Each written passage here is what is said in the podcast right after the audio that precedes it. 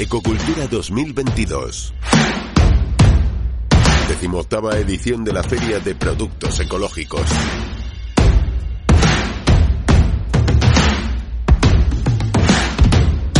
La edición de Ecocultura de este 2022 eh, se está dedicando básicamente a hablar de lo que tiene que ver con la construcción y con la bioconstrucción. Y de eso precisamente os habéis encargado desde el CSFOR, tanto Javier Calvo como Manuel García, de dirigir las charlas que ha habido esta tarde en torno al tema de la construcción. ¿Qué es lo que habéis abordado en primer lugar? Bueno, eh, básicamente lo que nosotros pretendíamos era hacer una labor de divulgación, pero de divulgación técnica, que nos parece que es, que es fundamental eh, para eh, que se comprenda lo que es la construcción en, en, madera, pero la construcción en madera moderna. Porque eh, el público en general, cuando oye hablar de construcción con madera, piensa en la construcción clásica de, viga, de, viga de madera, de pilar de, de, madera, y ahora estamos en una cabañita y ahora estamos, digamos que, en otro nivel. Ahora mismo la construcción en madera es una construcción muy técnica que maneja materiales sofisticados y que está muy basada en la cultura del diseño, diseño digital y de, ese tipo de cosas. Y ese era el principal eh, objetivo, el transmitir que la construcción con madera es una construcción moderna y que además pues, está en la senda de la bioeconomía. ¿Qué mejoras eh, tiene la madera ahora mismo con respecto a la madera que se utilizaba hace años? Pues mira, la, madera antiguamente, cada palo era hijo de su padre y su madre. Cada palo, lo, la madera no estaba caracterizada tecnológicamente. Eso, eso hizo que retrocediese su uso cuando surgieron productos como el acero, como el hormigón, que sí tenían unas características claras y sin embargo, a partir de, del siglo XX, a principios del siglo XX, empezó a desarrollarse un proceso de industrialización, de modificación de la madera para garantizar que la madera cumpla con unas características homogéneas. De manera que, de repente, tú como diseñador, como arquitecto, como ingeniero, puedes calcular una estructura con madera, con acero, con hormigón, cosa que antes no podías hacer. Con palos del monte es muy difícil que tú puedes hacer una, un cálculo y que eso se ejecute, porque cada palo resiste una, forma diferente. La madera tecnológica, madera laminada, contralaminada, microlaminada, se transforma hasta tal punto que te garantiza que va a cumplir con una característica mecánica en la que yo necesito. Eso ha generado una revolución.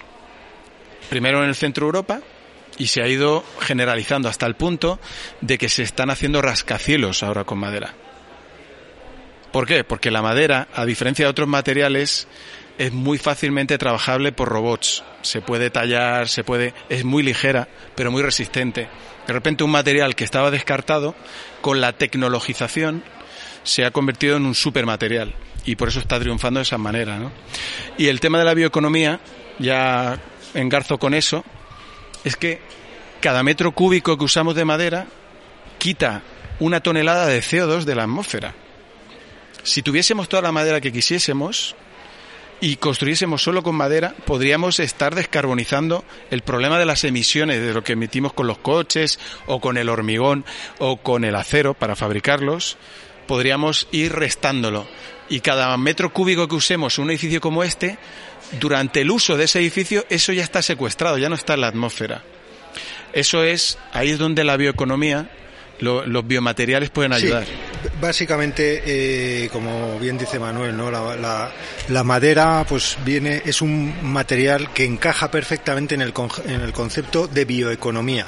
Y esa es otra de las cosas que traíamos a la jornada de hoy. De hecho, aunque ha sido una jornada de construcción con madera, eh, hemos eh, estado bajo el paraguas de un proyecto que es un proyecto que se llama INVEC, es un proyecto financiado eh, por el programa hispano-portugués POCTEP y que eh, digamos que su, objetivo es potenciar eh, los negocios, los productos y la economía basada en los productos naturales, en los productos renovables y en la economía circular. Entonces, aquí hay una cuestión que yo creo que es fundamental, que es entender eh, o cómo entendemos nosotros la bioeconomía, porque de la bioeconomía se habla mucho, es un concepto muy amplio y es un concepto que todo el mundo maneja con cierta eh, soltura, pero que empieza a estar un poco desvirtuado porque porque no está bien acotado o no está bien utilizado. ¿Y qué es la bioeconomía para nosotros y sobre todo pensando en construcción en madera? La bioeconomía es la sustitución de materiales procedentes de fuentes no renovables por materiales y productos procedentes de fuentes renovables.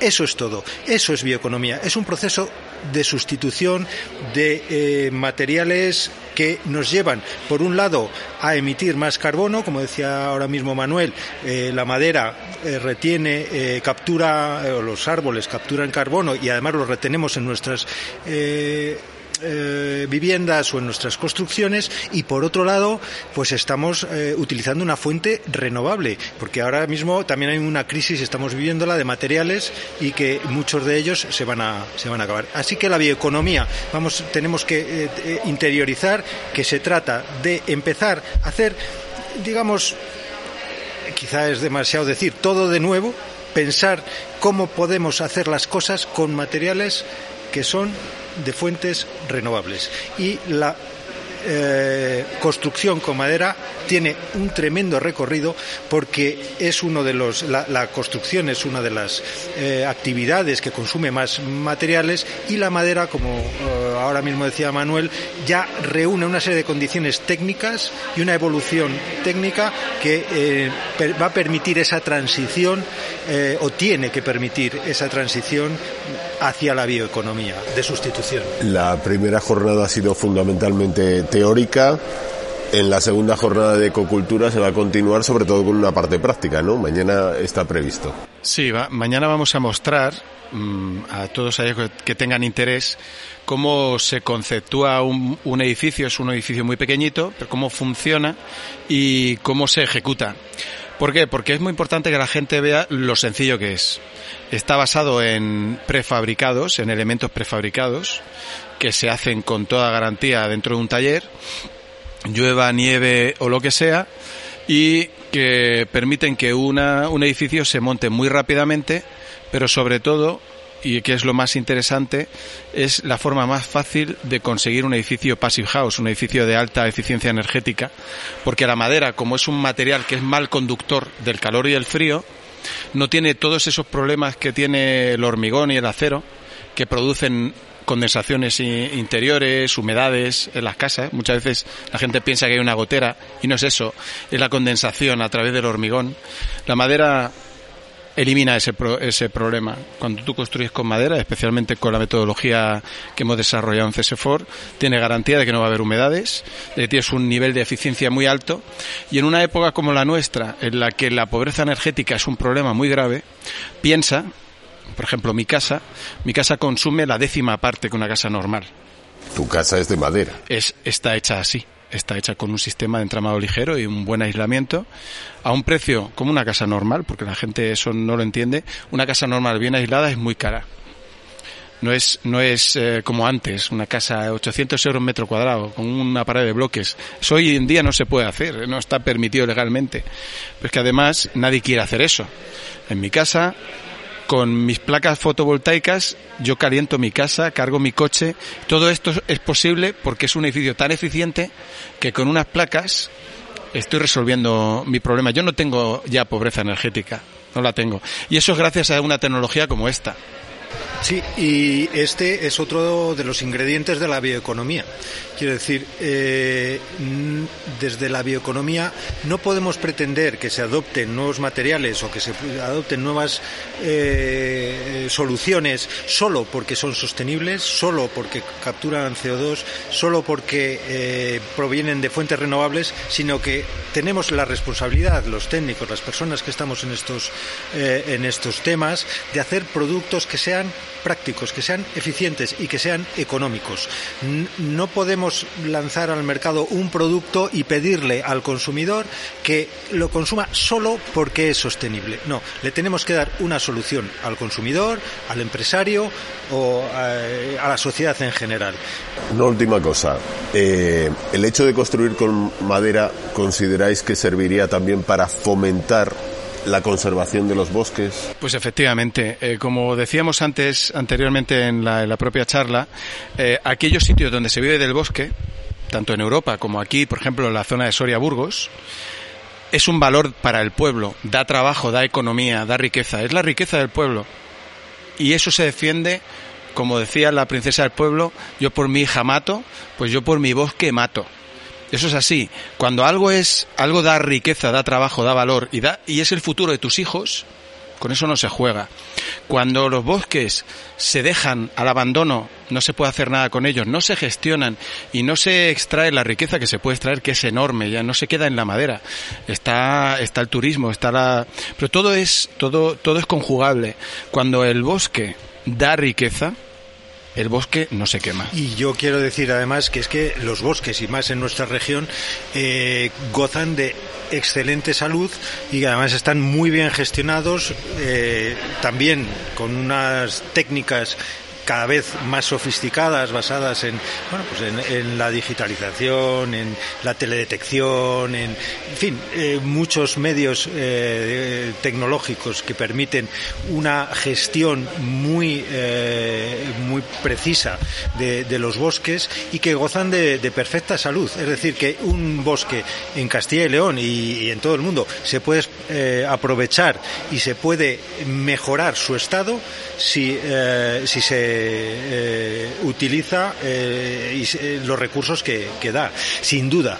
y después hay otra cuestión, como bien decía Manuel, ¿no? de el reparto de los beneficios del bosque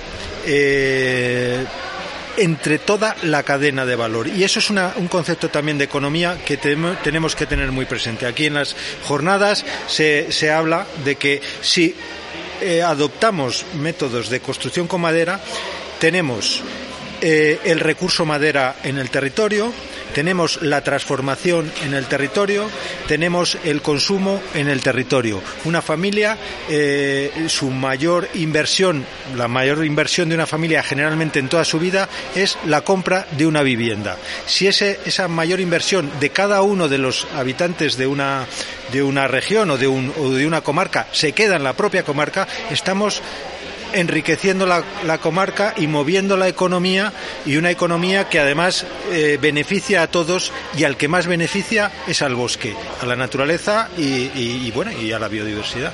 Javier, Manuel, seguiremos hablando en ecocultura de bioconstrucción. Muchísimas gracias. Muchas gracias a ti, Tomás. Muchas gracias a vosotros. Ecocultura 2022.